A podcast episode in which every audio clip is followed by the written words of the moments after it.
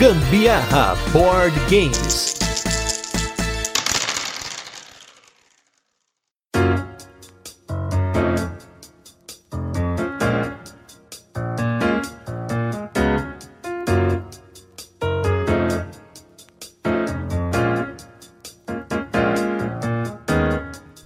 Fala galera, beleza? Tá começando mais um Gambiarra Board Games com mais um episódio do Tem Dado em Casa, o programa com o nome mais Carlos Alberto de Nóbrega da Podosfera de Board Games. E hoje nós finalmente estamos gravando um cast histórico. Já vou falar o seguinte que eu não vou colocar a música, eu queria colocar a música do Final Fantasy do fundo, mas para questão de copyright a gente faz um só para comemorar. Porque esse cast é um cast que a gente gravou, já vou comentar quem são os convidados para você que não viu a descrição do cast. Nós gravamos ele em março, quando a pandemia estava começando, e ele tinha um intuito diferente. A gente estava numa pegada de fazer uma reflexão, olhar para prateleira e ver quais são os jogos que nós temos solo ou jogos com modo solo, né? Jogos solo são poucos, mas jogos jogos que tem modo solo que você pode jogar sozinho para tentar passar um pouco essa quarentena no sossego, sem precisar apelar aí para sair na rua e tudo mais, para né, pra jogar, ficar naquele vício, né? E também tem quem não gosta de jogar online, enfim. Porém, esse cast teve um problema técnico nós perdemos, esse que é eu perdi no caso, o cast, né? O nosso amigo Craig, que geralmente nos ajuda a gravar, me zoou depois, enfim. E a gente tentou algumas vezes gravar esse cast, agora, quatro meses depois, estamos aqui reunidos com Alan Farias do Direto ao Ponto e Eduardo Felipe do Jogada Histórica. Tudo bem, pessoal? Fala pessoal, tudo bem? Fala aí pessoal, tudo bom com vocês? Então estamos aqui reunidos finalmente para gravar esse cast histórico sobre jogo solo e agora até com mais XP, né? Porque depois de quatro meses na quarentena, passando aqui apuro, jogando sozinho, né? Complicado, né? Rapaz. E ainda em quarentena. E ainda em quarentena, isso que é o foda, né? Pois é, além de estar sozinho, como já bem colocou o Edu, em quarentena. Não, e o Alan tá, acho que de nós três aqui é o mais complicado, porque eu jogo com a Carol aqui em casa, o Edu joga com a namorada namorada dele também, mas o Alan tá solo mesmo aí, né? Cara, na verdade não, né? Porque na quarentena a gente é obrigado a desenvolver alguns hábitos. Então eu ah, criei sim. 27 amigos imaginários aqui, então cada dia eu jogo com um deles. O problema é que deu uma treta federal aqui, duas semanas, eles entraram numa guerra por espaço, se mataram sobraram somente dois. e esses dois, um deles tá grávido, eu vou ser tio em breve. Caraca, mano, olha essa história, hein? Os caras já começam é... a delirar, velho. Quase um Dark, né, cara? pode crer. Nossa, pode crer. Ele já tá jogando com a versão dele criança e idosa, né? É, o, o Alan é o avô dele mesmo no, nessa, nessa parada. Bom, galera, então começando como a gente falou agora aqui, nós vamos falar hoje sobre jogos solo, para sobre jogar solo também, né? Acho que é bem bacana a gente comentar alguns aspectos, porque o hobby, né, o board game, acaba nos tendo aí várias formas, vários meios de você jogar. E lógico, no começo da quarentena, a gente até comentou isso no primeiro cast que nós gravamos sobre isso, que nós falamos sobre as possibilidades de você jogar tanto via uma plataforma de board games online, que é no caso aí o Board Game Arena, ou o Table Tabletopia, Tabletopia, né, ou Tabletop Simulator, ou até algumas gambis, né, que nós aprendemos ao longo do tempo, que é jogar via videoconferência. A gente aqui no Gambiarra já falou sobre isso, a gente jogou o Medici, até para falar no cast, porque na época eu tava sem o pessoal para poder fazer o teste aqui, e é um ótimo jogo para jogar via webcam, porque não tem nada que você precisa esconder, as cartas são todas na mesa, né? Mas eu sei que o Alan tem jogado com o Zombie via webcam, né? Cara, e estamos jogando e tá sendo animal, velho. A gente tá jogando Marvel Dice Masters. Então eu filmo a minha área de jogo, ele filma a área dele, a gente faz a transmissão conjunta e é como se a gente estivesse junto. Maneiro. Caraca, e olha só, né? É, é criatividade, gente. Na hora, o brasileiro, ele Exatamente. é a boca quente do brasileiro, é isso. É, brasileiro, bicho, olha, não tem tempo ruim para nós, não. A gente vai e a gente dá um jeito. e detalhe, né? Tem um esquema que a gente não teve essa ideia do nada, a gente viu a galera fazendo, principalmente quando eu vi o Romir comentando no canal dele que ele tava jogando Catan com a galera dele lá via videoconferência. Aí na hora que ele começa a explicar, ele manda as cartas pros caras via WhatsApp, ele faz uns esquemas que os caras têm uma cópia das cartas na casa dele. Você vê como que a galera realmente, quando a galera quer mesmo jogar, não tem tempo ruim, né? É lógico que tem alguns jogos que são mais difíceis de fazer isso, obviamente, né? Mas se você tem ali um Game Master ali, na maior parte do tempo você consegue fazer alguma gambiarra, como bom brasileiro, né? Esse termo maravilhoso brasileiro, a gambiarra, dá-se um jeito, né, de jogar. Mas tirando da frente essas gambiarras que a gente faz para poder jogar, nós pensamos, lógico, no primeira vez que nós gravamos sobre os jogos que na época nós tínhamos nas prateleiras aqui para jogar solo. E naquela época, inclusive, que foi em março desse ano, ainda as coisas estavam bem diferentes. A gente tinha uma até uma coleção diferente, posso dizer, porque nessa quarentena, como a gente tem comentado, a galera tá vendendo bastante jogo, comprando jogo, por sinal, que é um bagulho tá muito louco. E nesse meio tempo a gente trocou muito jogo. Então apareceu muito jogo aqui que tem modo solo. Então, no momento, eu tenho aqui quase 20 jogos que de certa forma você consegue jogar solo. E naquela época a gente, eu tinha, sei lá, metade disso. Então a minha XP de jogar solo aqui aumentou. Não sei como é que tá a prateleira de vocês aí nesse sentido. Não, cara, aqui a prateleira de jogo solo não mudou muita coisa, não, cara. Por, assim, óbvio, né? Tem mais jogos do que eu tinha em março aqui. É uma parada que saiu um pouco do controle, inclusive, mas. mas é aquela história. Eu Você jogo. Você não eu... é o único, mano. Você né? não é o único.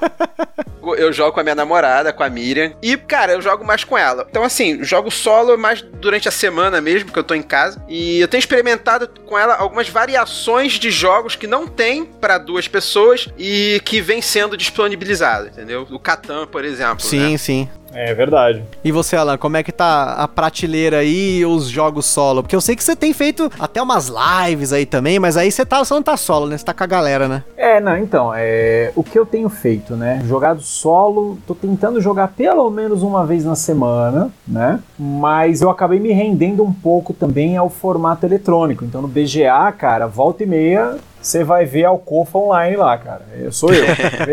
Meu Alcofa online lá sou eu. Pode chamar para jogar que sou eu. Mas eu tenho problema porque meu já passo o dia inteiro em frente ao computador. Então, jogar uhum. tabuleiro para mim é justamente uma fuga do computador. Eu não Total. consigo ficar o dia inteiro no computador trabalhando e ainda ficar à noite para tentar me divertir com isso. Não dá, para mim não funciona. Só que, meu, eu gosto muito de jogo de tabuleiro. Então, não tem como, né? Mas uma coisa que a gente tá jogando muito, tá dando super certo, por exemplo, é o Detective, que acabou de sair agora uhum. no Brasil. A gente tá jogando online, meu, tá funcionando super bem, tá animal, Legal. velho. Virou o nosso compromisso de domingo. Tá animal, assim, tá animal. Bacana. Então, nós vamos entrar agora na pauta para começar falando de jogo solo. Da outra vez que a gente fez esse cast, teve uma categoria, porque como vocês sabem, né, aqui no Gambiarra a gente não facilita pro convidado. Então a gente não chega, ah, vamos fazer uma lista de cinco jogos. Não, não. A gente faz todas as categorias para ferrar o cara. E na época a gente colocou jogos para apenas um jogador, né? E esses jogos, eles são super difíceis. Se você olhar no Board Game Geek, filtrar lá por jogos que só tem um jogador como limite mínimo máximo, você vai reparar que jogos mesmo físicos lançados são menos de 150 50. E, lógico, você tem muito jogo solo que é print and play. Isso aí é até uma outra categoria, não vou entrar nessa categoria porque tem muito. Na época a gente até falou jogo que a Stone Meyer lançou na época, que é o Rolling Realms, se eu não me engano, né? O, Isso nome aí. do jogo. Que você tem os jogos da própria Stone Meyer ali, que você tem os mundos, né, desses jogos, você vai rolando o dado, marcando ali no papel e tal. Porém, jogos definitivamente solo, solo, se eu não me engano aqui no Brasil não tem nenhum lançado. O que eu tenho hoje na minha coleção é o Friday, para quem ouve o cast, a gente já fez um cast solo, eu fiz solo, né, para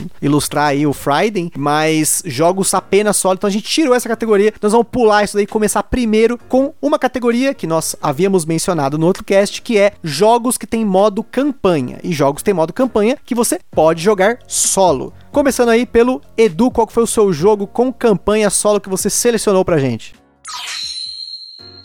O meu jogo com campanha solo, quando a gente gravou o programa, tinha jogado esse jogo em modo campanha solo, né? Uma vez só, e eu acabei jogando novamente, experimentando novas coisas, que é o Vast. Né? O, o Vast é aquele jogo assimétrico, né? Bem. que teve aí a, a época aí, né? Que saiu o Vast e o Root quase que ao mesmo tempo aqui no, no Brasil, né? Mas o Vast é um jogo assimétrico onde a gente faz uma exploração de uma masmorra e cada jogador joga com um personagem, com um elemento dessa invasão invasão da masmorra. Então você tem a guerreira, que acho que o nome não é guerreira, é cavaleira, né? É, cavaleira. É, é a cavaleira, que eu achei muito curioso esse nome, né? Porque né, a gente aprende na escola que o feminino de cavaleiro é amazona. Uhum. Exatamente. Mas eu sempre perguntei por que não cavaleira, né?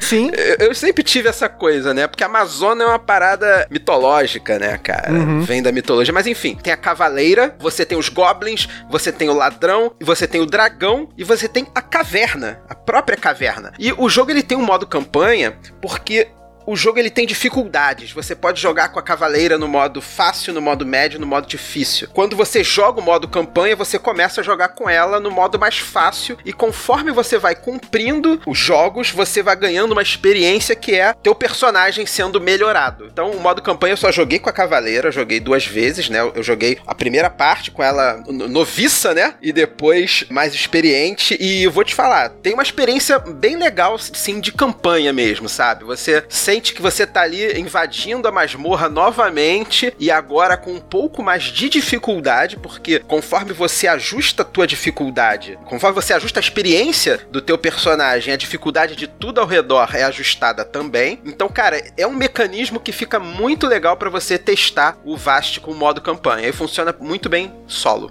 Nunca joguei o Vast no modo solo, preciso corrigir isso um dia, eu gosto muito dele, né? Tanto que entre ele e o Root, né, sempre existe essa comparação. Eu acho ele uhum. até melhor do que o Root. Eu acho que ele te dá mais possibilidades dentro do jogo. Não que o Root não dê. Sim, sim. Mas sim, eu acho dá, que sim. é o Vast eu acho que dá muito mais possibilidades. Ele é mais assimétrico que o Root. Muito, muito mais, infinitamente mais. E por acaso eu joguei o Root solo, né? O Root não é de campanha, mas por acaso eu também andei jogando o Root solo. Nunca tinha jogado. Funciona bem também. Gostoso de jogar. Mas não tem Legal. modo campanha, é só uma partida fechada. É, um comentário sobre o Vast é que nesse meio tempo eu cheguei a pegar um Vast num rolo, mas eu acabei não me adaptando com ele. Eu achei que para nós aqui, essa questão dessa simetria demais, eu teria que aprender a regra várias vezes do jogo para é poder ensinar, né? Não é nem aprender a regra, você vai aprender jogos diferentes. É, exato. É o, o, modo de jogar é totalmente diferente, é, mas né? Mas o Root também, é que o Root é uma experiência um pouco mais simples, é uma experiência um uhum. pouco mais reta. No Vast, uhum. não. Cada um tem o seu conjunto. Ou os Goblins, por exemplo, jogar no Vast, malandro exige dedicação pra você jogar bem, viu? Exige dedicação e não é pouca. A Miriam, minha namorada, ela odiou o Vast, ela jogou uma vez só, ela odiou porque ela jogou com Goblins. E é, é extremamente não, difícil é jogar com. É complicado, é muito complicado. Mas assim, a médio e longo prazo, para mim, eles são os mais interessantes do jogo. Justamente sim, por sim. isso. Quando você entende sim. toda a curva deles, cara, é muito legal jogar de Goblin. Muito, muito legal. Inclusive, o brother que pegou aí, Jonas aí, forte abraço pro Jonas. Eu até comentei que esse é um jogo que ele precisa ter um, uma dedicação um pouco maior da galera que vai jogar junto. Porque aí você tem cada um aprendendo uma regra, um modo de jogo diferente, né? Quem vai jogar com a caverna ali tem que ficar um pouco esperto, né? Porque a caverna meio que é o, o core do jogo, né? E na época a gente, aqui com tanto jogo também, a gente falou, bom, vamos passar esse pra frente. Na época a gente pegou um Lorenzo no lugar, que foi um jogo que para nós aqui, que não é lógico, ele não tem modo solo, mas ele deu mais certo entre a eu e a Carol aqui. Então, por conta dessa trua simetria do Vast. Mas com certeza, ele é um puta um jogo, não desmereço ele, como eu sempre falo aqui. Tem jogos e jogos para jogadores diferentes, mas para mim, nesse momento, né, da minha vida de jogador, eu não me adaptei a essa quantidade de assimetria no jogo. Então ele foi para frente aí, mas Jonas, espero que você já curtindo o jogo aí. Forte abraço. Então, Alan, qual que foi a sua escolha jogo de campanha? Então, na minha primeira, eu tinha citado o Zombicide, por conta da questão das missões e tal, mas o Zombicide, se você parar pra analisar, ele não é uma campanha, né? Ele é só uhum. missões que elas podem se interconectar de alguma forma, mas que não formam história propriamente dita. E aí, revendo, até porque eu também voltei a jogá-lo, era um erro esse jogo tá parado, é o Jornadas na Terra-média, cara. Jornadas na Terra-média é um baita jogo de campanha baita jogo de campanha. Ele gera opiniões, né, diversas, porque muita gente fala que ele aproveita mal a história da franquia do Senhor dos Anéis, que ele é um jogo genérico, né? Eu concordo nisso até certo ponto. Eu acho que ele poderia sim aproveitar melhor isso. A expansão recém-lançada dele que saiu agora, né, aquela caixona que saiu lá fora, que acho que é a Shadows of the Path Dark, alguma coisa assim, Caminhos no Escuro, não lembro como é que é o nome dela. Ela melhora muito essa questão, né? Eu tava olhando o manual em inglês esses dias, mas ela melhora muito, muito, muito. Mas para mim ele foi o jogo de campanha que eu tô usando aqui na quarentena, cara. Gosto muito da progressão de personagem, a característica da história tá toda ligada. Primeiro porque eu sou beat, né? Senhor dos Anéis, desde, é, desde os 17, tá? Acho que se os caras lançar um jogo com a cueca do Gandalf, eu tô comprando e jogando. é, eu não tenho muito, muito como fugir disso, cara. Mas eu curto muito a experiência dele, velho. Muito, muito. Eu não acho ele tão imersivo quanto foi o Mansions of Madness, né? Que o Mansions of Madness tinha toda a questão da música, da narrativa, falada, os barulhinhos ambientes. Mas ele, como um adventure game barra campanha, meu, curto bastante. Tô me divertindo bastante com ele. Pra minha escolha, eu vou manter a escolha que eu fiz da outra vez. Inclusive, eu desmontei o deck dele para poder jogar de novo. Porque essa quarentena, pelo menos, a gente, só para contextualizar, pessoal, eu não sei aí exatamente qual é a data que vocês estão ouvindo esse cast, mas ele tá sendo gravado no dia 14 do 7 de 2020. Então é importante que às vezes a gente fala os bagulhos que acontecem no passado, vocês estão vindo no futuro, né? Então, é importante contextualizar isso momento daí. Momento né? dark aí, momento é, dark olha... no podcast.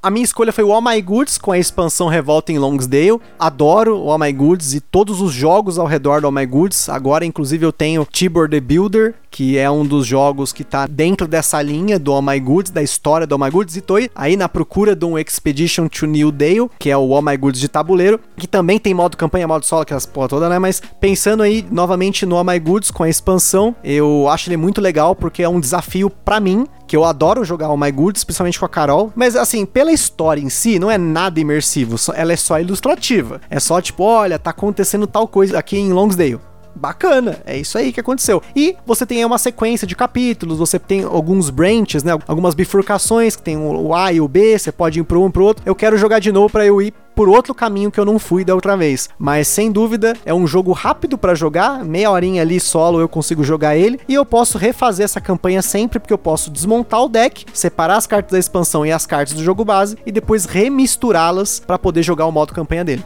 É, eu joguei ele, joguei ele nessa versão que saiu pela Paper Games. Cara, é, não poderia ter dito melhor, velho, porque história não Sim. tem nada ali, né? É, é, Sim.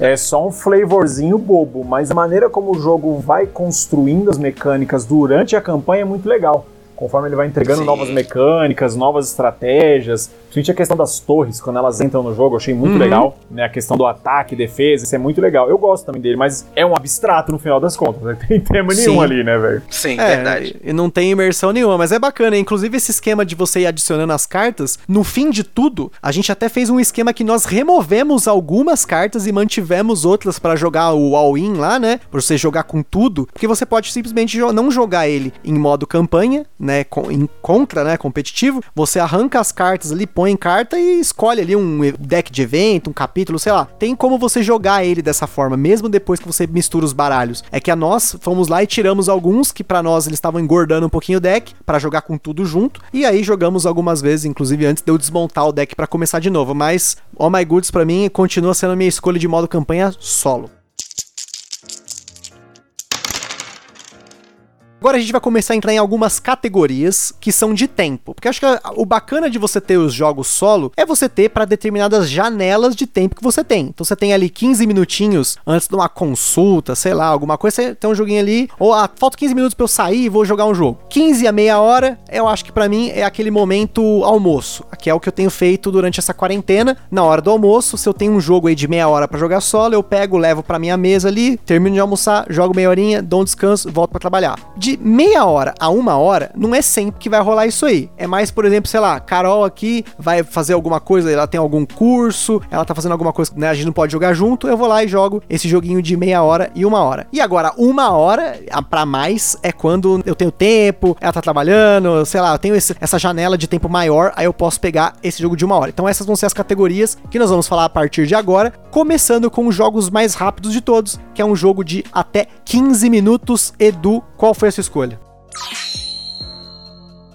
Eita, de 15 minutos, cara? 15 minutos, deixa eu pensar. Caraca, e 15 minutos pegou, hein, cara?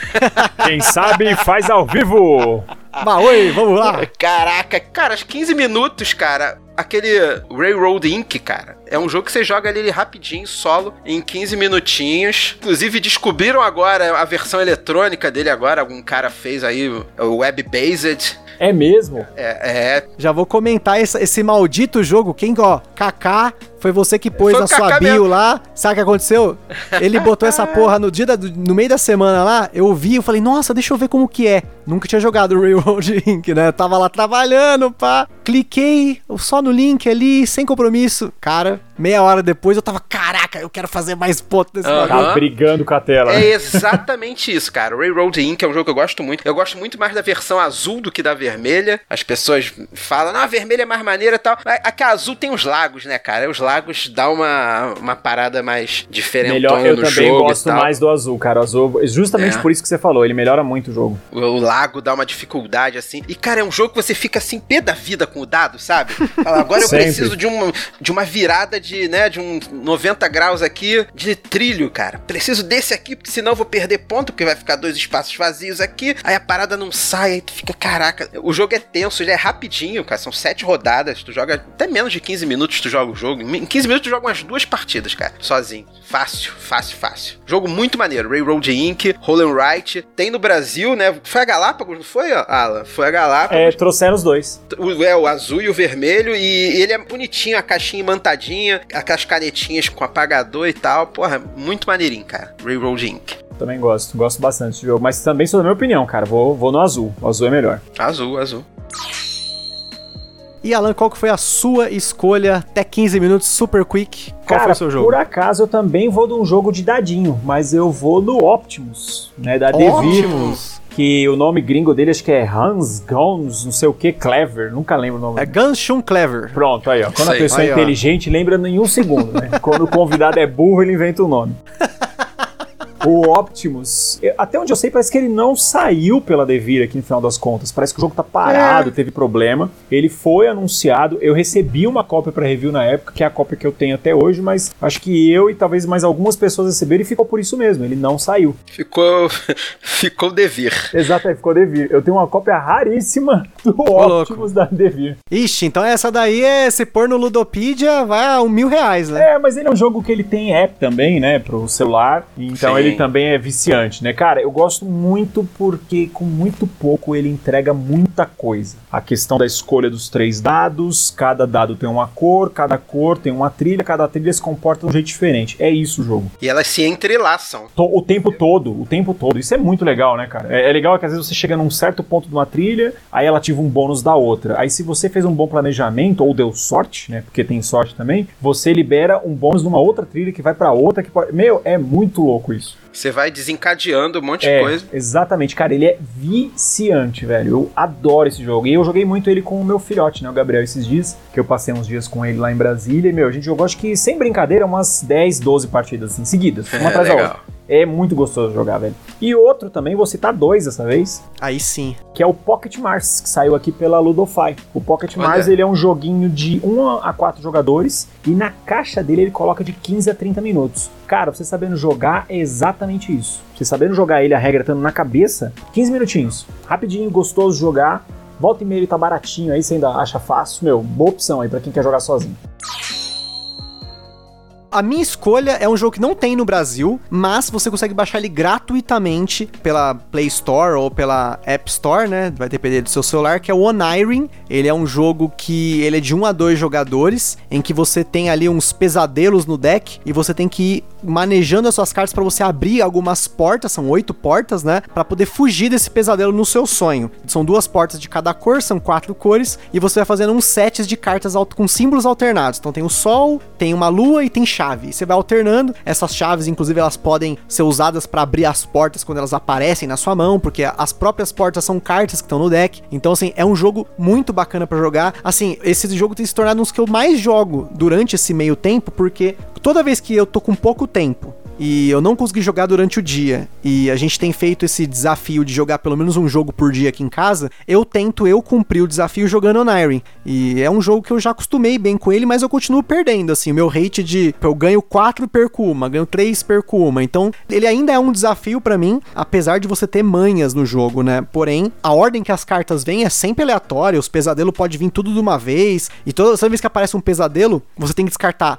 ou a sua mão, ou as cinco primeiras cartas do deck, ou uma chave ou uma porta. Então você tem que ter uma decisão ali de o que que tá mais vantajoso você descartar, sabendo do que já está ali no seu cemitério. Você sabe as cartas que foram descartadas. Nossa, falei cemitério, lembrei de Magic aqui, não é nada a ver, né? Eu também. É, eu pensei que pariu. Associação é. imediata, cara, foi boa. Foi Pilha de descarte, gente. Cemitério não, pilha de descarte. Eu tava lendo uma matéria sobre Magic agora há pouco sobre ele ser um, um jogo mais complexo para você tentar implementar numa inteligência artificial. Cara, que bom que você tava lendo uma matéria sobre Magic, né? Porque se você falasse pra mim que tava lendo uma matéria sobre cemitério, eu ia ficar um pouco preocupado com você agora, velho.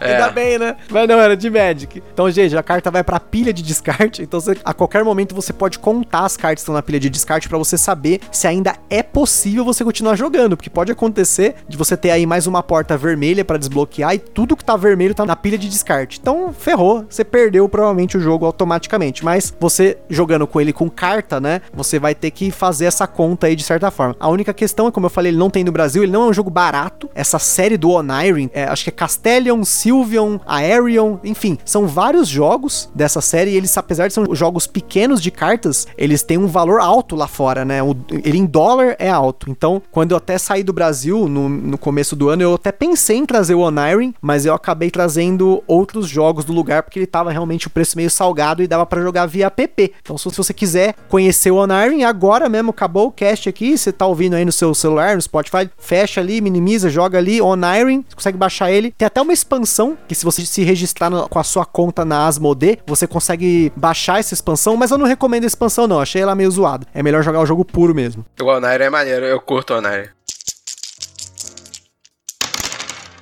Então agora vamos para a nossa segunda categoria, vamos subir o tempo aí. Agora seu horário de almoço, 15 a 30 minutos. Edu, qual foi a sua escolha? Cara, até 30 minutos eu vou até manter a minha escolha do outro programa, porque é um jogo que vai acelerando, né? Conforme você vai jogando, você vai pegando a manha do jogo, você vai jogando ele mais rápido também, que é o Era, a Idade Medieval. Né? Que acho que é a reimplementação do Roll Through the Ages, né? Exatamente. Um jogo muito maneiro, né? Ele tem o formato do Roll and Write, mas na verdade é um Roll and Build, né, cara? Tu vai montando ali, você tem ali aquela matriz de buraquinho, você vai montando tuas peças ali, tu tá montando tua cidade medieval. E ele é legal, cara, porque ele assim, ele é legal para tu jogar solo. A, a, solução que foi dada para ele solo é um dummy player. O jogo é, é, ele é o seguinte, né? Tu vai rolar dados ali e vai montar a tua cidade de acordo com os dados que você rolar, né? E de acordo com os dados você vai ter recursos que você vai utilizar para construir tua cidade. E você, obviamente, você tem os seus contratempos, né? Que são as caveirinhas que saem na, nos dados. E as caveirinhas são a interação que você faz com outro jogador. Então, no modo solo, você não teria essa interação. Então, ele coloca coloca um outro jogador, a interação que aconteceria com ele acaba acontecendo com você, né? Tornando a tua vida um pouco mais difícil. e, e, e, ele tem como se fosse um combate também, que é a invasão da outra cidade, né? Conforme você vai rolando os dados, você pode tirar espadinhas ou escudinhos que você pode se manter naquele turno na defensiva ou se manter ofensivo naquele turno, né? Então o dummy player ele, ele tem esse papel. Você vai rolar o dado pro dummy player também e ele vai manter sempre ali as espadas, se eu não me engano. E ele sempre vai tirar recurso teu. Então eu vou te falar, cara, ele, esse dummy player que ele tem no Era, às vezes ele é um pé no saco. Você tá ali jogando e você fala, não, agora eu vou construir aqui minha universidade. E eu tenho esse recurso aqui da minha universidade, falta esse aqui que eu vou tirar. Já salvei ele aqui na rolagem de dados, aí chega lá o cara, ele rouba justamente aquele ali seu, né, cara? Mas ele é um jogo que ele demora um pouquinho para você pegar, né? Para você pegar agilidade ali para jogar, porque não é como um roll and write que você sabe ali o desenho que você vai fazer. A dificuldade é você pegar a peça e ver, ah, isso aqui é uma peça que é uma cruz. Aí você vai botar ali. Então a dificuldade tá, para você pegar o jogo tá um pouco nessa daí. Mas o meu jogo de até 30 minutos, depois que você pega o jogo, o Era, Idade Medieval, dá para você jogar numa boa. E fica bonitão o jogo. Não, depois, é isso que eu ia falar. Ele é o Roll and Lego, né? Porque ele é praticamente um jogo pra quem gosta de Lego, né? cara. Ele tem uma cara é... de brinquedo esse jogo, né? É muito bonito na mesa. Vamos lá, Alan, qual foi a sua escolha? Jogo até 30 minutos. Cara, eu percebi que eu me sabotei também na resposta anterior, né? Porque eu poderia ter deixado Pocket Mars, né, pra minha resposta dessa. Mas como eu já me sabotei, então vou tentar corrigir um pouco aqui. Eu vou citar dois de novo, tá? É, Olha aí. Eu vou primeiro citar, que é o Cartógrafos, do Jordi Ada que saiu aqui no Brasil pela Grok. Cara, como eu gosto desse jogo. Mas assim, a minha dica desse jogo é jogue com lápis de cor, entendeu? Uhum. Porque os desenhinhos é legal, é, mas cara, tu perde muito tempo. Joga com lápis de cor, porque além de ser mais rápido, né, mais fluido, fica muito legal depois que você termina. A planilha fica muito bacana quando você pinta com as cores. E eu gosto muito também do Avenue, né, da Paper Games eu acho ele um jogo gostoso também para jogar solo. Então, ambos têm uma ideia meio parecida, né? Só que o que não é necessariamente um roll and write, é um flip and write, quando você só puxa as cartas, né? Eu gosto uhum. muito deles. E tem também o terceiro, que eu esqueci o nome, que é aquele da cidade, é Welcome to, lembrei. Também, que também é da Grok Games. Então, meu, todos os jogos, né, eles se parecem muito na estrutura, que você vira uma carta e você tem uma série de decisões para tomar em cima disso, mas eu gosto, meu, por alguns fatores. Portabilidade, eles são extremamente pequenos, cabe na mochila, cabe na bolsa, dá para levar na mão, na sacolinha na boa. E o fator replay desses jogos é altíssimo, altíssimo, altíssimo, altíssimo. A minha escolha de 15 a 30 minutos, na verdade é são dois jogos, na verdade é uma duplinha do Uwe Rosenberg, que é o Nova Luna. Porém, eu não vou indicar ele especificamente em primeiro lugar, porque eu joguei ele o suficiente para ter batido o jogo. Então eu consegui a pontuação que o Uwe colocou no manual, que era a pontuação top, bati essa pontuação, dobrei a meta, enfim. Mas Aí, a meta não existia. Você só foi então, lá e dobrou a meta, né? Exato. Aí eu vou escolher então o que eu não consegui fazer. Eu não sei se com o tempo Deu uma sossegada, né? Ele deu uma diminuída com o tempo, né? Mas eu vou indicar o Cave vs Cave, Caverna Cave vs Cave, ou famoso Caverninha, que a gente já falou aqui no podcast, que eu continuo jogando esse jogo e continuo sem bater os 50 e 60 pontos lá que o manual sugere para você ser o cavernoso mor. Continuo tentando, mas quem não ouviu esse cast, volta depois aqui no feed para você ouvir sobre o Cave vs Cave, porque além dele ser um ótimo jogo para dois jogadores, eu e a Carol aqui quebramos cabeça várias vezes com esse jogo aqui juntos, mas para jogar solo ele é um desafio sensacional. Dá para jogar em 20 e poucos minutinhos quando você tá acostumado. Então no meu horário do almoço tem dia que eu consigo jogar duas partidas de caverninha e, né, sempre frustrantes, mas como eu consegui no Friday eventualmente ganhar do jogo, eu quero ainda conseguir ganhar do caverninha. Inclusive, se possível, a minha promessa é o seguinte: se eu bater a pontuação do caverninha, no mesmo dia eu compro a expansão dele importada, que é aquela The Iron Age, né, que Olha aí. É, é a minha promessa. Só, não vou comprar enquanto eu não conseguir bater o caverninha. Se eu conseguir bater, tamo na promessa aí. Cara, eu preciso te fazer uma pergunta. Você tem alguma tatuagem? Não. Então Nenhuma. você já tem uma para fazer. Eu sou brasileiro e não desisto nunca. Pode tatuar. Pode tatuar que esse é sucesso. Pode tatuar. Cara, jogos do UV tem que ser assim, né? Pelo menos os que eu tenho aqui, né? Tem que ser guerreiro, né? Exatamente. Né? Mas um eu consegui. O Nova Luna eu consegui, então tô feliz. Foi inclusive na minha segunda tentativa que eu bati a pontuação. E aí depois que eu bati, eu falei, não, agora eu quero bater a minha própria pontuação. Aí depois de umas cinco partidas eu consegui. Mas também é um ótimo jogo. Não foi lançado aqui até agora. Tô esperando aí se você que tá no futuro descobriu se ele ganhou ou não o Spiel Se ele ganhou, a gente espera que alguém traga. Se não ganhou, também espero, porque, né? Ele é um puta de um jogo, merecia aí, na minha opinião, o Spiel the 2020. E agora vamos para os jogos de 30 minutos a uma hora. Estamos ampliando o tempo aí agora. Galera, tem um pouco mais de tempo para jogar. Quais foram a escolha de vocês? Começando pelo Edu.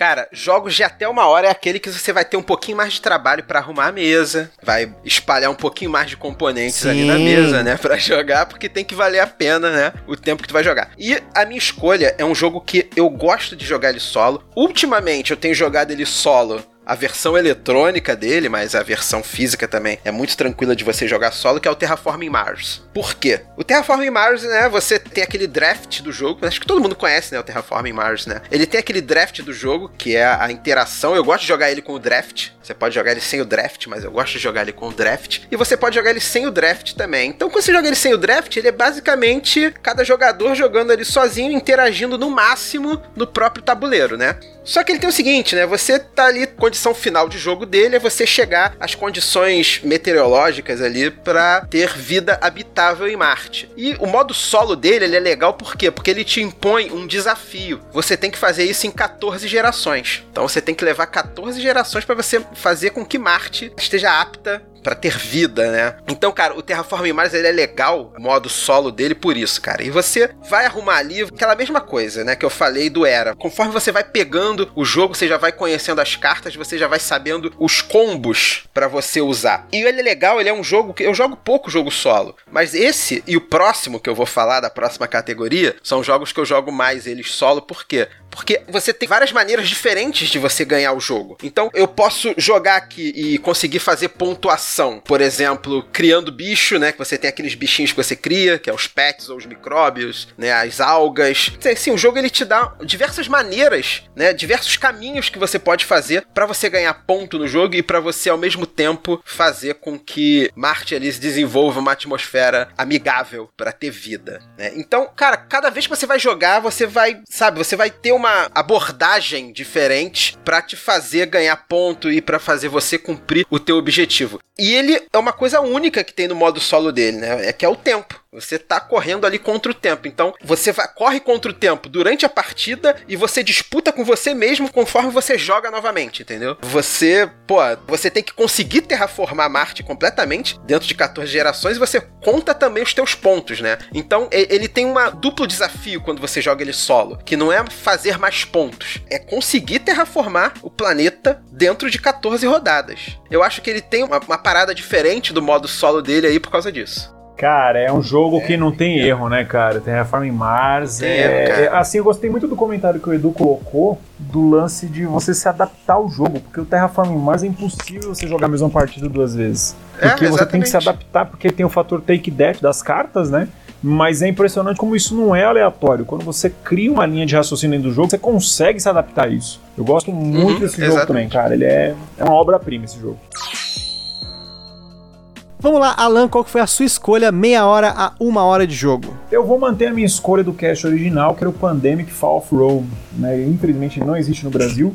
Ele é uma caixinha no tamanho das caixas do Pandemic, né? aquela caixa mais rasa, né? no tamanho padrão da série. E ele essencialmente é o Pandemic básico, né? Só que ele é um co-op que ele também te permite jogar sozinho. O que, que, é o legal dele? Porque aqui ele coloca a temática de uma forma muito bem implementada. Então você controla generais no jogo, né? Então aqui você não é pesquisador, né? Do tipo, que você é um sanguinolento que tá lá descendo a porrada em todo mundo para cima e para baixo. E eu gosto muito do fator como a temática é bem implementada nesse jogo. Porque é, ao invés de você eliminar as doenças, aqui a doença são os bárbaros, né? Então você os assimila, que é uma coisa que as legiões romanas faziam muito, né? Então os caras chegavam lá num local, o Edu sabe disso muito melhor que eu, porque afinal ele não é jogada histórica à toa. Exatamente. ele não é jogada histórica à toa. Então, os, os romanos, as legiões que chegavam, eles iam lá, derrotavam um povo supostamente bárbaro, né? E falavam: ó, seguinte, não vai chacinar vocês, porém, a gente vai incorporar vocês à, à nossa nação, né? Então agora vocês vão fazer parte aí do território de Roma e vamos ver quem é que é bom na porrada aí pra gente trazer para as legiões romanas. Como bucha de canhão, óbvio, né? Porque você ser um pretor era, era uma parada que era do cidadão. Cara, é muito legal como isso entra na mecânica. Muito legal. E os personagens, as cartas de personagem, elas ainda existem, mas os poderes são muito bem colocados aqui dentro da temática. Então, velho, essa é uma das famosas edições limitadas do Pandemic, né? Ele tem algumas, e para mim, essa é a melhor que eu joguei até hoje. Assim, eu gosto muito, muito, muito desse jogo, cara. Pandemic Fall of Rome. Mas é isso que tu falou mesmo, ela vai assimilando. A Europa medieval nada mais é do que várias tribos bárbaras que foram se adaptando à, à vida fora das terras bárbaras. Verdade.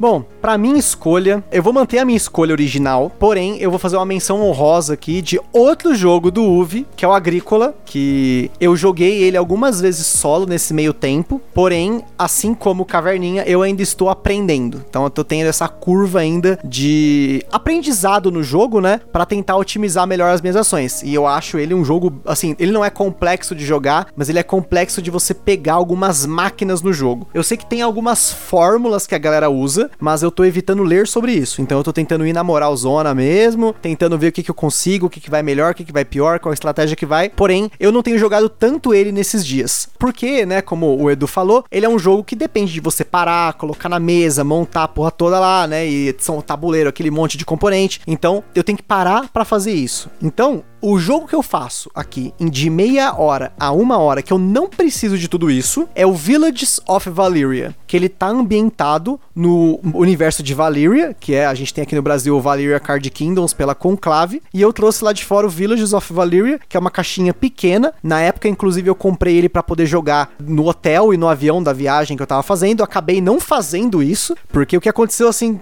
na época eu também comentei isso no cast, já comentei aí nos outros casts também. Eu tava com o Flip City emprestado e eu joguei o Flip City até enjoar, até eu quebrar o jogo e aprender um caminho que eu sempre pontuava o máximo possível rapidamente. Então eu falei, putz, eu preciso de um outro jogo aqui né, enquanto eu tô aqui viajando, eu consegui jogar, mas que ocupe pouco espaço. Eu, quando eu vi o vídeo do Villages of Valor, eu achava que ele ocupava pouco espaço, mas ele não ocupa tão pouco espaço assim, não. Eu tenho que ocupar, tipo, metade do meu sofá, porque às vezes eu jogo ele no sofazão mesmo lá, eu estendo as cartas ali e tal, mas ele é um jogo que você tá, nesse universo de Valéria, você tá construindo o reino de Valyria a partir, né, das vilas, né? Então você começa construindo vários eh, landmarks, né? São vários pontos importantes da cidade, e você também vai contratando alguns cavaleiros, né? Você tem algumas raças ali, alguns, alguns jobs que você contrata, que é mais ou menos o que acontece no Valyria Card Kingdom, só que no Valyria Card Kingdom você joga contra uns bichos, tal, você acumula componentes de madeirinha, né? Já no Villages of Valyria são só cartas e você tem alguns tokens de ouro que você coloca em cima da carta para representar que você gastou aquele seu token de ouro e você no modo solo arrasta ele para direita para tampar o recurso que você usou para no próximo turno você renovar. Mas é um jogo muito bacana, ele joga aí uns 35, 45 minutos, vai depender muito de análises parálises, porque tem alguns momentos que eu, por mais que eu tenha jogado esse jogo muitas vezes, eu paro para olhar e falo, puta cara, qual vai ser a estratégia que eu vou seguir nesse jogo, porque é o que veio na mão versus o que veio na mesa, os recursos que você pode transformar, porque as cartas ela tem duplo uso. Se você vira ela de cabeça para baixo, ela é recurso, na orientação normal ela é uma construção. Eu gosto muito desse uso inteligente de cartas em jogos. Então, foi um jogo que eu escolhi entre os jogos de Valyria. Na época tinha para escolher o Villages of Valyria, o Quests of Valyria, que ao invés de ser uma construção, você vai para quests. Eu não achei muito legal a temática. E na época aqui no Brasil já tinha o Valyria Card Kingdoms. Hoje, lá fora, já tem Margraves of Valyria e tem o, Shadow Realms of Valyria, se eu não me engano. Para quem conhece o cast, a gente, eu falo bastante que eu gosto de assistir os vídeos do Rado e recentemente ele tava mostrando esse preview desse jogo. Eu falei, caramba, mano, esse universo do Valyria tá ficando grande, hein? Esse universo, quando a gente gravou o programa a primeira vez e não deu certo, é, esses foram dois jogos que eu fiquei muito de olho depois que vocês falaram dele. Foi o Pandemic, Fall of Home e essa série aí do Valyria. É, o Valyria é uma série bem legal mesmo. Felizmente que no Brasil só teve o Valyria Card Kingdom, eu não sei o quanto ele vendeu para poder trazer outras versões dele, né? Porque recentemente a gente, agora em julho, teve aí algumas promoções dele, até uma galera pegou o jogo, uma galera veio até no, no nosso Instagram, no Gambiarra Board Games, perguntar tá? Vocês já jogaram? Inclusive, esse é um jogo que eu quase joguei com o Alan. A única vez que eu estive no mesmo lugar que o Alan, né? Nesse tempo e espaço, a gente jogou o Valyria antes dele entrar na mesa. Foi tipo por pouco ele não tinha entrado na mesa para jogar com a gente, mas eu sei que os dois jogaram. a gente tava ali no mesmo esquema, né? E agora vamos para o supra-sumo desse cast, que são os jogos provavelmente pesados, né? Já pensando pelo tempo, que nós estamos falando de jogos com mais de uma hora de jogo jogando solo, né? Porque se você for pensar que a maior parte dos jogos você multiplica ali o tempo pelo número de jogadores, nem todos, né? Mas você faz um cálculo, e, ah, meia hora pro jogador, uma hora pro jogador. Então estamos falando aqui de jogos que sozinho você e o jogo, mais de uma hora de jogo. E começando aí pelo Edu, qual foi a sua super escolha? Cara, essa quarentena me colocou de volta na vibe do RPG. Vixe. Tá no mesmo bicho que eu. de volta na vibe do RPG, eu voltei com Dungeons Dragons, tô jogando duas mesas de Dungeons Dragons, tô mestrando uma, jogando outra. E cara, o meu jogo aí com mais de uma hora, inclusive eu tô pensando seriamente em, em jogar essa semana, é o Mage Knight. Aí sim. É, é, aquele que tu vai botar um mesão bonito e vai jogar, cara. Tu vai ali se aventurar. Pra quem não conhece o Mage Knight, né, cara, aquela caixona gigante. Você ali é um, é um aventureiro ali, né? Um Mage Knight, é um cavaleiro mago, né? Eu não lembro como é que ficou na tradução, mas você é um cavaleiro mago que tá se aventurando, tá numa quest e é um jogo de tabuleiro que simula uma aventura. E, cara, é aquele jogo pesadão, demorado pra caramba. O jogo é para mais players, mas ele funciona muito bem com um jogador só. Ele não precisa de botar um dummy player. Você joga ele muito bem com duas pessoas também. Ele não vai ficar naquela coisa do jogo ficar frouxo, sabe? De jogar com dois jogadores. É, eu joguei essa semana aí o, Western Legends para duas pessoas com o, o Man in Black, né? O Homem de Preto que eles colocam lá. Eu achei que o jogo ficou um pouco frouxo. No Mage Knight não tem isso. Ele tem um pouco de sandbox também, mas você tem que cumprir a tua missão, né? Você tem que cumprir ali o teu objetivo. E ele te coloca ali em várias missões diferentes. Você tem vários objetivos diferentes, você tem cenários diferentes de jogo para você jogar. E cara, é uma experiência de aventura. Você vai sentar, você vai arrumar o jogo ali, vai ser um trabalho danado para arrumar o jogo, depois para guardar de novo, mas você vai ter uma experiência ali de mais de uma hora de uma aventura. O jogo contando uma aventura para você. É um jogão, em todos os sentidos. Não, Mage Knight, vou te falar que assim, até hoje, eu quero jogar muito Mage Knight, eu nunca joguei o Mage Knight, mas eu sempre, quando eu, eu ouço Mage Knight, eu lembro daqueles Mage Knight, tipo, aqueles Hero Clicks, tá ligado? Sim, sim, mas que nasceu ali. É, nasceu ali, mas parada. puta, cara, eu lembro que eu gastei uma grana com esse Hero Click, esse Mage Knight. E ele tem isso, o jogo de tabuleiro tem o clique, tem também. Nossa, cara, Alguns bom. Os inimigos têm o clique. Para as unidades inimigas, né, os castelos. É, os castelos e, e o Volcari, né? Exatamente, eles têm o clique. É, cara, Mage Knight, ó, Mage Knight eu vou falar, tá? Nota de repúdio ao Edu porque escolhido isso na minha frente, porque era o jogo que eu queria falar originalmente.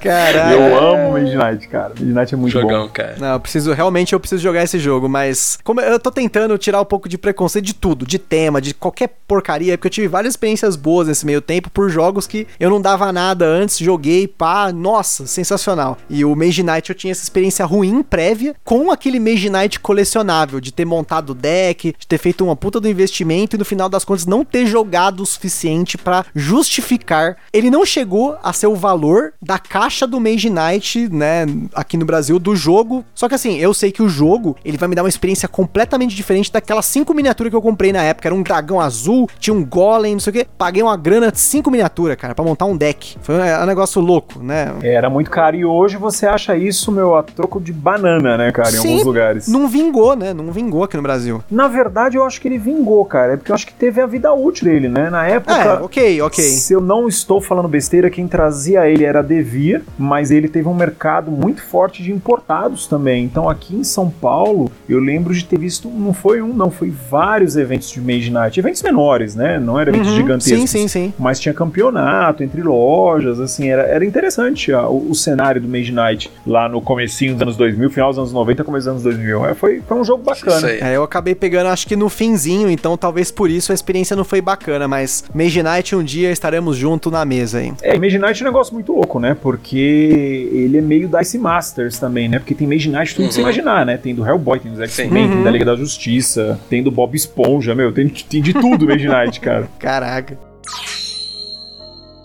Bom, agora vamos com a escolha do Alan, jogo pesadão aí de uma hora pra cima. Qual foi a sua escolha? Pois é, eu tinha citado um monte na minha lista original, mas eu vou, vou ficar no meu jogo favorito, cara. Eu vou ficar no meu top 1. Vou falar do Projeto Gaia. As pessoas me perguntam, vivem pedindo lista. Ah, mas qual é o seu top de não sei o que? Qual é o seu top de não sei o que lá? Eu falo, gente, eu não faço lista. Só tem um jogo que eu faço questão de falar. Esse aqui é meu top 1. É o Projeto Gaia, né? Que é a não vou nem dizer evolução, né? Acho que é, a reimplementação repaginada e melhor estruturada do Terra Mística. Então, Terra Mística, eu lembro as primeiras vezes que eu joguei, cara, eu, eu era insano, ainda sou, né?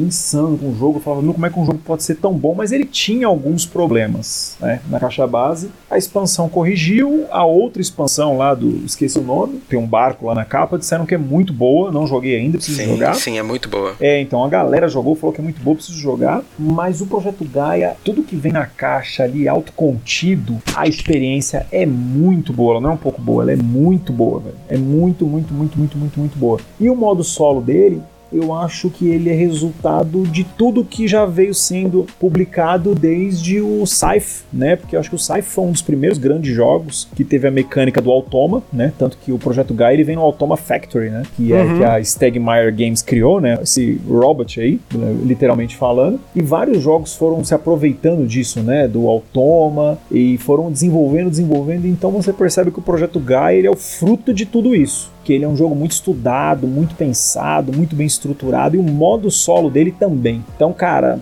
para mim, Projeto Gaia. Ó, eu. Um dia desse perguntar lá, Alan, você se desfaria da sua coleção? Um dia? Eu falei, não sei, talvez a gente não sabe o futuro, mas esse jogo específico, ele fica. Ele não vai embora, não. Ele fica. Bichinho não sai adoro, da prateleira, não. Esse adoro, fica. Adoro, adoro Gaia. Adoro Gaia. Esse jogo é fantástico coisas que mudaram nesses quatro meses desde que a gente gravou o programa. A Miriam, minha namorada, não tinha jogado nem o Terra Mística nem o Gaia. Eu apresentei o Gaia para ela, ela gostou. Aí no BG Arena ela começou a jogar o Terra Mística. Hoje em dia ela joga Terra Mística no BG Arena todos os dias. Boa! Essas namoradas assim, o cara casa, hein, velho? Ó. ó. Senhora, senhora futura jogada histórica, hein? Ó, ó, ó a dica, hein? Ó a dica. Bom, eu vou com a minha escolha aqui agora, que originalmente eu tinha escolhido o Spirit Island eu tava numa pegada muito forte desde o Spirit Island. E, só que ele é um jogo que já tem um tempo que eu não jogo aqui. Porque a gente tá numa pegada um pouco diferente hoje. E eu vou fazer algumas menções honrosas de jogos que eu ainda quero jogar solo e que eu tenho certeza que vai levar pelo menos uma hora nas minhas primeiras partidas, que é o Lagranja. O, o Lagranja eu ainda preciso jogar solo, eu sei que tem um modo, não vi se ele é um modo legal, mas ele tem um modo solo. O Black Angel, que chegou agora, ele tem o um modo solo. Eu vi o Rado comentando sobre isso, sobre o modo solo dele ser muito bom. Então eu quero jogar. Pelo que eu entendi, ele é uma espécie de automa, porque para quem não sabe a diferença de dummy player pro automa, pelo menos assim, me corrijam se eu estiver errado, mas o automa, ele é uma implementação que ele realmente, ele joga o jogo por fora. Ele tem um set de regras por fora do jogo, geralmente é um set de cartas, né? Ele tem um, sei lá, uma trilha, que eu já vou comentar sobre essa trilha, vamos dizer assim, né? Mas ele, ele joga, ele come por fora o jogo, ele não tenta simular o jogador. Então, se eu não me engano, o Black Angel tem isso e o Lisboa, que é outro jogo que eu quero jogar solo, porém eu ainda não tive tempo de pegar o Lisboa para jogar ele com a Carol primeiro. Ela ainda tá meio ainda, não acho que ele esteja preparada para a experiência do Lisboa, porque o Agra foi o, o, mais próximo que nós chegamos do Lisboa de peso, porque já é um jogo bem pesado, que também tem modo solo e eu joguei e foi muito louco. Cara, o modo solo do Agra é muito louco. Mas o meu modo solo de mais de uma hora favorito no momento, eu tô super empolgado para colocar esse jogo de novo, mas dá uma preguiça pela quantidade de componentes, pelo tamanho das coisas que eu tenho que pôr na mesa, que é o Anacrone. E o, o Anacrone, ele não tem um modo solo, ele tem um automa que de boa é uma das coisas mais sensacionais que eu já vi num board game até hoje. Porque, para quem não sabe, o, o Anacrone, ele é um jogo que foi anunciado há bastante tempo aí pela Grok, de vir aqui pro Brasil, só que um pelo... ano, foi no DOF do ano passado. Então, Verdade. eu lembro de ter visto o jogo lá. Na época eu tava numa outra pegada, porque de um ano pra cá muita coisa mudou no claro. meu perfil de jogador. Eu cheguei, eu vi, cara, eu falei, o negócio, aquele tabuleiro de jogador imenso, o tabuleiro era grande, eles tinham colocado no stand deles com as miniaturas, que são a Exosuites, já comento sobre isso, mas na época eu, era um jogo que eu falei, não. E aí, nessa quarentena, acabou que ele, eu consegui pegar ele num rolo, eu peguei ele na primeira versão, porque já tem uma segunda versão do Anacrone. E nessa primeira versão, ela vem com duas expansões. Ela vem uma expansão, né, do jogo em si, e ela tem o Chronobot, que eu chamo de Cornobot, que é o, o, o automa do jogo. O que, que é o Cornobot? Ele é um tabuleiro de jogador sozinho, que você tem que aprender ele, inclusive, a jogar com ele. Eu fiquei uma hora só para aprender a manejar ele direito, porque tem algumas regras e exceções. Você jogar ele é muito fácil. Você joga um dado, ele vai pegar qual que é o número do dado e ele vai fazer a ação do, do desse tabuleiro daquele dado. Ele pula para próxima numa trilha sensacional que os designers do jogo fizeram. Porém, eu nunca tinha jogado Anacron no dia, então eu tive que aprender a regra do Anacron, a regra do Cornobot e eu perdi do Cornobot por 4 pontos de diferença apenas. Nossa. Então, tipo, cara, na hora assim. E não, e o que é sensacional é que eu senti que eu tava jogando contra um robô de verdade, sabe? Tipo, porque assim, o Anacron, a temática dele, para quem não conhece, ele é um jogo de viagem no tempo, ele é um jogo que no futuro teve lá um desastre que destruiu um planeta e você volta no tempo para avisar e dar recursos para quem tá lá ainda para poder evacuar do planeta. E aí você sozinho tá jogando lá com o Chronobot e eu tenho a impressão de que o Chronobot é uma entidade viva que tá ali no jogo me prendendo para eu não conseguir evacuar e me ferrando de todo jeito. Cara, foi uma sensação única. Eu nunca joguei um jogo solo desse jeito, que eu senti que eu estava jogando contra alguém que tava jogando de verdade, tipo uma inteligência artificial de um jogo de videogame mesmo. Então, cara, por esse motivo, Anacrone é o meu jogo favorito solo no momento. Sim, favorito assim, eu quero jogar de novo, eu só tive uma experiência com ele, mas foi um choque. Eu joguei uma vez só, jogão. Não, e eu saí da partida contra o Chronobot, eu fiquei, caramba, cara, eu tava jogando contra um cara que tinha uma certa experiência, sabe? Tipo, e é um jogo que ele até tem uma forma de expandir ele para ser mais imersivo ainda, porque ele trabalha com um tipo de alocação de trabalhadores dupla. Você tem as armaduras, que são as exosuits, que são uns tokens maiores, e você tem os trabalhadores em si, que são os cientistas, né? Você tem os engenheiros que você coloca dentro da exosuit, você põe em cima só. Porém, essa expansão são as exosuits, são miniaturas Olha só, Eurogame pesado com miniatura. Isso é um negócio maluco, né? E você tem uma a miniatura giguelona assim mesmo, se você encaixa o token do cientista lá, do, do engenheiro, dentro da armadura. Então você fica com aquele negócio lindo na mesa. É um negócio assim que, cara, a Mind Clash tá assim de parabéns por ter conseguido jogar esses conceitos assim, né? De você ter um jogo de tabuleiro estratégico aço, que tem um tema super imersivo, extremamente pesado, porém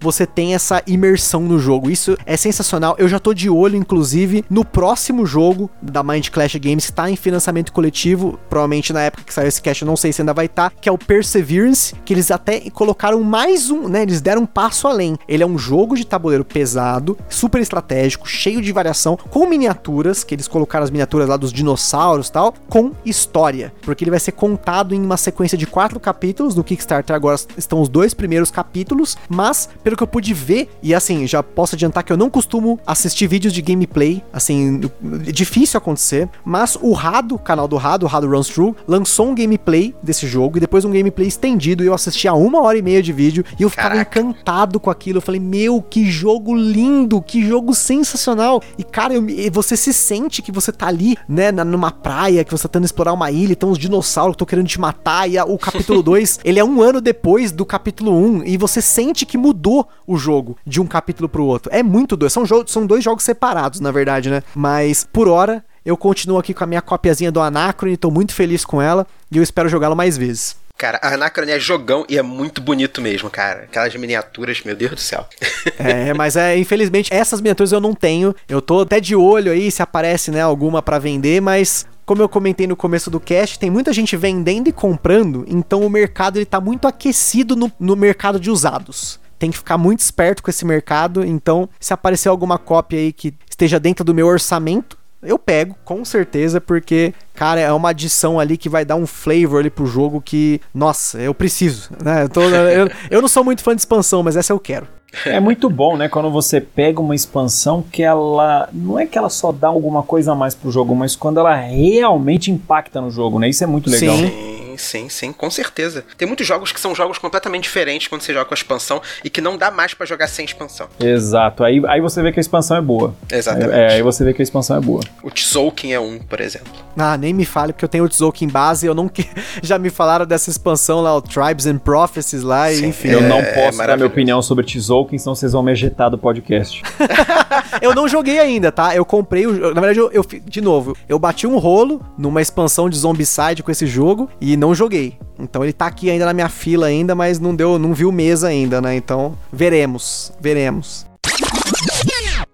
Bom, galera, e como a gente tá falando de Dark, esse espírito da viagem no tempo, eu estou viajando para o passado para avisar aqui o meu eu do passado que eu joguei o Black Angel solo, não joguei os outros que eu comentei aí na lista, e o Black Angel solo é muito bom, sensacional. Você jogar contra o HAL, que é uma referência aí ao 2001, uma odisseia no espaço, excelente e de verdade ele bateu o Anacrone aí, então eu tô aqui no presente voltando pro passado para que no futuro futuro esse episódio fique para vocês. Realmente, como modo solo, eu estou preferindo hoje o Black Angel. Então, só para dar essa informação aí para vocês e aí fazendo essa ponte aí com o Dark, vou deixar vocês com o resto do episódio.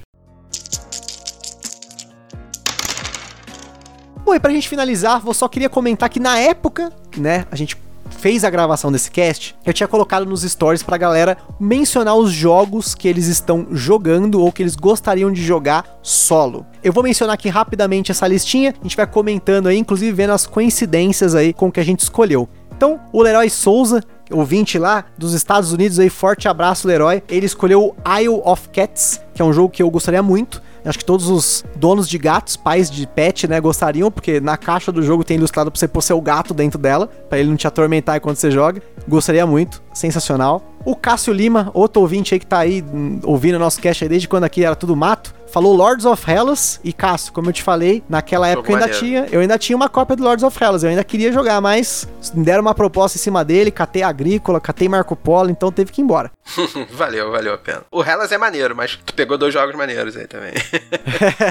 o Marcelo Delay comentou o Railroad Inc para desestressar, olha aí. Então, olha aí. Temos nosso primeiro crossover com os ouvintes aqui. O Rafael Camini, eu vou mencionar aqui porque na época eu não sei se ele viu errado, ele, ele deve ter entendido que eram jogos para jogar na quarentena. E ele falou Seven Wonders Do e Queen Domino, mas esses dois não tem modo solo, Rafael. Tô ligado que você tava jogando com a sua esposa aí, mas é só. Isso aí é só jogo que tá jogando na quarentena, hein? O mais um jogo falou Paladinos do Reino Ocidental, Jogo aí que tem a arte também do Valyria, né? Que é o, o, Como é que é o nome do ilustrador? Ele tem um nome gigantesco, mas ele tem uma abreviação, acho que é Mirro. Enfim, cara desenha demais. Muito bom o desenho dele. Board Game Mock comentou: Magic Maze tá fazendo a festa, mas queria ter um Sagrada para ajudar nesse momento. Então, Board Game Mock, espero que você já tenha o Sagrada aí pra você jogar, hein? E Stefano Tio Phil comentou This War is Mine. Esse é um jogo que, na minha opinião, Porra, ele foi feito para jogar solo, né? Eu também acho. Também, também acho, acho, cara. Para mim, esse jogo ele é disfarçado de multiplayer. Ele é um jogo solo. Exato. Sim. Também acho. Somos só três aqui, né? Mas vamos lá, né? O Bruno Semenes comentou Saif e Banquete Odin, que o Banquete, inclusive, tava na lista antiga do Alan, que ele mencionou aqui. Tava, ele tava falou do lista. Gaia, né? Ele comentou na época do Banquete e do Lord of the Rings TCG, né? Isso. Mas aí eu preferi deixar num jogo só e dar mais valor para esse jogo. Isso aí. O Vermelho Yokai mandou aqui o Eldritch Horror, bacana, jogo de Cthulhu é sempre legal para jogar solo. O Ismarley comentou aqui o Pandemic não há jogo mais temático para o momento e continuamos nesse momento, né? Continuamos, continuamos. Quatro meses depois e você que tá ouvindo, sei lá, um mês depois desse cast, então continuamos, cara. Continua Pandemic, continua super temático. O Vinícius Nabuco também falou Pandemic. Tabloid Board Games mencionou aqui Mage Knight, edição definitiva, crossover com o Edu. Robert San e o Luciano Souza mencionaram o Robson Crusoe, esse aí é tenso, hein? Maneiro. Robson Crusoe jogão, maneiro. Jogão, jogão. Isso pra mim é outro jogo jogão. top da vida, jogaço. O Vinícius Nagrox, nosso correspondente lá do Canadá, forte abraço, Vinícius, meu brother aí, mencionou o jogo que ele pegou aí, inclusive me mandou um monte de foto, o cara tava super empolgado, que é o Tainted Grail The Fall of Avalon. Esse é um jogo que aqui no mercado eu não vi ninguém que pegou, eu não conheço nenhum brother aí que tenha pego esse jogo, é um jogo, cara, lindo. O LPP pegou, cara. Pegou? Eu, pegou. Eu vi ele postando as fotos assim. Eu vi assim, sem nada do jogo. sei que é bonitão.